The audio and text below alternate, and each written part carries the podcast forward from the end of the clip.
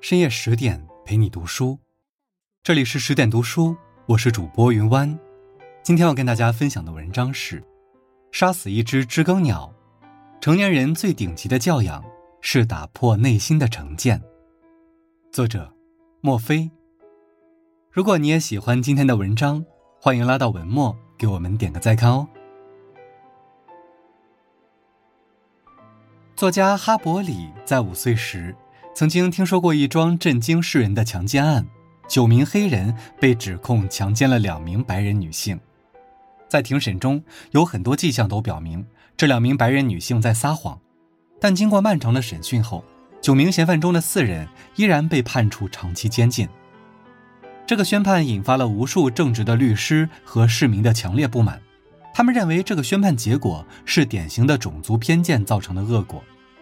多年以后，一本名为《杀死一只知更鸟》的小说横空出世，这正是哈伯里根据童年时那桩轰动一时的强奸案为背景而创作的。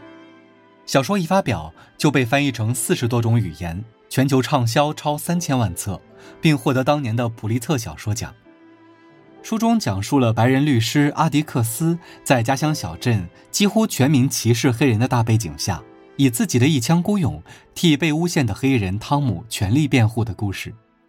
故事的结局令人无限唏嘘，但阿迪克斯所表现出的正直、善良和勇敢，却让他的孩子受到了极大的心灵震撼，也让无数读者忍不住对他肃然起敬。阿迪克斯用自己明知不可为而为之的坚定和执着，告诉每个心存善良的普通人一个最朴实的道理：成年人最顶级的教养，就是要驱散偏见的心魔，打破内心的成见。极致的偏见往往披着真相的外衣。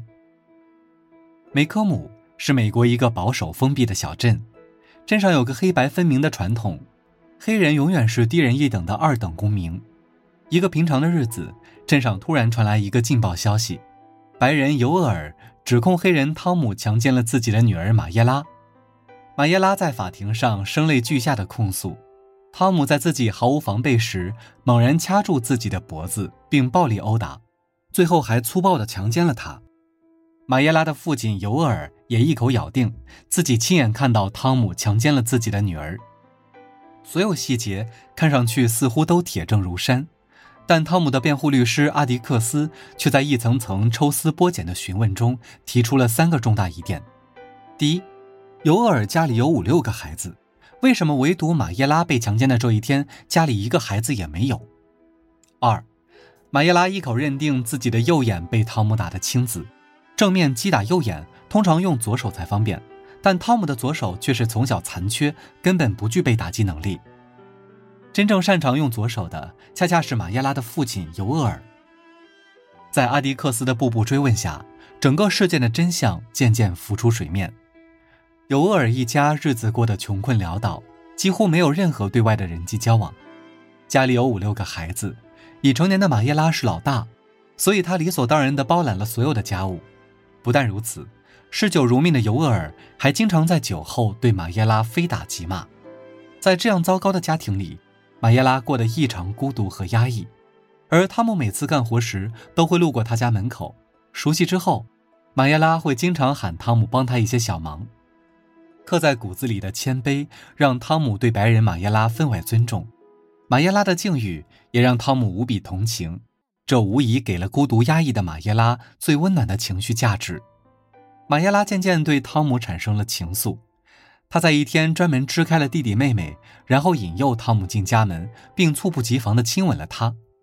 没想到这一幕刚好被回家的尤尔看到，女儿竟然去亲吻一个黑鬼，这还了得！在慌乱之中，汤姆一溜烟冲了出去。暴怒的尤尔冲进屋内，对着马耶拉一顿辱骂加拳打脚踢。发泄完后，尤尔深知这件事传出去将是家庭的耻辱，那就索性控告汤姆强奸，最好将他处死。这样就能一了百了。案件梳理到这里，一切似乎都真相大白。但诡异的是，陪审团的几位白人最后依然一致给出了汤姆有罪的论断。最后，汤姆被判监禁二十年，而他们的理由仅仅是汤姆以前曾经因为打架斗殴被监禁过，有犯罪前科。并且一个黑人男性对白人女性产生非分之想是特别正常的事，所以强奸也不足为奇。这种荒诞的判决简直把欲加之罪何患无辞的精髓运用到了极致。这些白人口中所谓的真相，只不过是他们自己想要的有利结果而已。而真正的真相其实是，如果白人和黑人发生冲突，那被质疑、被批判、被欺负、被压迫的，永远都是黑人。苍白的真相外衣之下藏着的，全是赤裸裸的、极致的种族偏见。真正的真相。通常都藏在冰山之下。当我们眼卷叹息汤姆不公平的遭遇时，也许并不会发现，其实生活中多的是被偏见掩盖的真相。比如，一个体态肥胖的人，往往会被人嘲笑贪吃懒惰，而真相却很有可能是他患了某种疾病，是被激素药催胖的。比如，一个头发颜色鲜艳跳脱的小伙子，往往被人讥讽为街溜子，而真相却可能是。他本身就是一位托尼老师，所以造型要时尚前卫。杀死一只知更鸟中，也有着另一个深受偏见伤害的人——怪人拉德利。这个怪人到底有多怪？传说他喜欢生吃小动物，小镇上所有的小偷小摸事件都和他有关。他还昼伏夜出，只在月黑风高的夜晚才会出门走动，这让律师阿迪克斯家和邻居家的几个孩子对他感到既好奇又害怕。他们去攀爬拉德利家的院子，去冲击他家的大门，他们就想看看这个怪人的真面目。没想到越探索到后面，他们越发现，拉德利不但不怪，还生性淳朴善良。他常常会偷偷在门外的树洞里放一些糖果和小玩具，送给在门外嬉戏的孩子们。他还会悄悄给玩累了熟睡在门外的孩子披上温暖的毛毯。最重要的是，他救了阿迪克斯的两个孩子。尤尔在法庭上虽然胜诉了，但他却对阿迪克斯当庭戳穿自己的谎言怀恨在心。他拿着刀在放学路上等着阿迪克斯的两个孩子，准备砍杀他们来报复阿迪克斯。危急关头，拉德利挺身而出去解救两个孩子，没想到却失手杀死了尤厄尔。但这一次，法官却保护了善良勇敢的拉德利，他宣判尤厄尔是倒在自己的刀口上毙了命。而直到这时，大家才发现。拉德利之所以昼伏夜出，其实是因为在多年前，他因为紧张和误会，用剪刀扎伤了父亲。当时警察建议把拉德利送进精神病院，可拉德利的父亲却坚决不同意。他向警察承诺，自己可以看管好儿子，保证他不会对人造成伤害。从此，拉德利就被关在了家里，昼伏夜出，这一关就是二十五年。阿迪克斯的两个孩子到这时才明白。原来自己先前对拉德利的偏见和误解竟然这么深，那些曾经传得沸沸扬扬的恐怖场景，不过是很多人臆想出来后口口相传的谣言。两个孩子也深深懂得了，原来这世界并非只有非黑即白两个极端，一个人的人生原来还藏着多个侧面和无数种可能。就如同父亲阿迪克斯告诉他们那句话。你永远也不可能完全对另一个人感同身受，除非你钻进他的皮肤，穿上他的鞋，走他走过的路。是啊，我们常常以为自己看到的就是这个世界的真相，却不知道我们自以为的真相，也许只是在自己认知范围内对事件的个人解读而已。这种所谓的真相，有极大可能只是冰山一角，只是你个人视觉下的一种偏见。所以。遇事不轻易批判和指责，往往才是一个成年人真正成熟的体现。未经他人事，莫议他人非。千万别让自己的舌头变成伤人的利器，更别忘了要带上脑子去评判别人的人生。打破固有成见，是成年人最顶级的教养。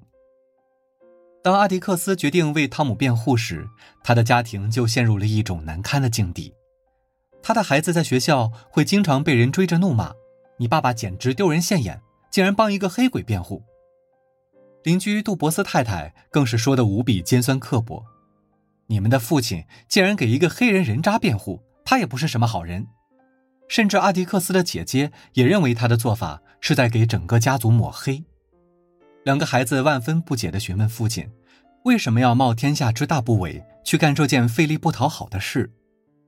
他们并不知道，在小镇所有人都歧视黑人的背景下，如果没人为汤姆辩护，那他大概率会被处死。知更鸟善良无害，它只是喜欢唱歌，所以杀死一只知更鸟就是一种罪恶。我要尽所有努力去阻止这种罪恶。阿迪克斯满眼坚定地回答。其实他在一接下这个诉讼之时，就早已经猜到了结局，因为他比任何人都清楚，小镇上这些人心中固有的成见，真的就像一座座大山，无论如何都难以撼动。但诬陷就是诬陷，偏见就是偏见，事实就是事实，谎言就是谎言。哪怕自己胜算渺茫，哪怕自己被所有人误解和攻击，也一定要让真相大白于天下。为了心中最朴实的公平正义，为了让自己的孩子分清善恶美丑，更为了让办案的掌权者清晰地看清真正的真相，阿迪克斯虽然最终败诉，但他却得到了全场黑人起身鼓掌的隆重礼遇，而先前那些攻击他的邻居也开始悄悄把新鲜的蔬果放在他家门口。他输了一场官司，却赢得无数人心。小说里的阿迪克斯是不是像极了很多在生活中总爱较真的刺头？他们执着着坚守着自己内心的良知和底线，敢于大声疾呼、揭露丑恶、对抗权威。很多人也曾嘲笑他们不自量力、螳臂当车，却不知道星星之火也可以燎原。正是这些微弱的呐喊，一点点瓦解着大众对司空见惯的不公平的麻木。正是这样当头的棒喝，一次次撼动着人们内心根深蒂固的巨大成见。正是这些看似有些傻帽的人，在警醒着固有的认知，打破着狭隘的观念，甚至由此推着一场场巨大的社会变革。如果说敢于打破自己内心固有的成见，是一个成年人最顶级的教养，那敢于引领众人打破心中根植的偏见，则是一个成年人最大的格局。三毛曾说：“你对我的百般注解和解读，都构不成万分之一的我，但却是一览无余的你。”确实，一个人所有的认知和格局，往往都常常藏在他自以为的真相里。当我们习惯只站在自己的视角去单一粗暴地评判一件事或一个人，那到最后往往会发现，我们自己以为的真相，其实离真正的真相早已南辕北辙。所以。未知全貌，不予置评，才应该成为每个成年人刻在骨子里的自我警醒。所以，这世界才需要有更多跟阿迪克斯一样，敢于戳破谎言、打破偏见的呐喊者。越是如此，这世界无数的狭隘、偏激和纷争才会日益减少。唯有如此，这世间才能更加温暖纯良，才能真正人间值得。好了，今天的文章就为您分享到这里。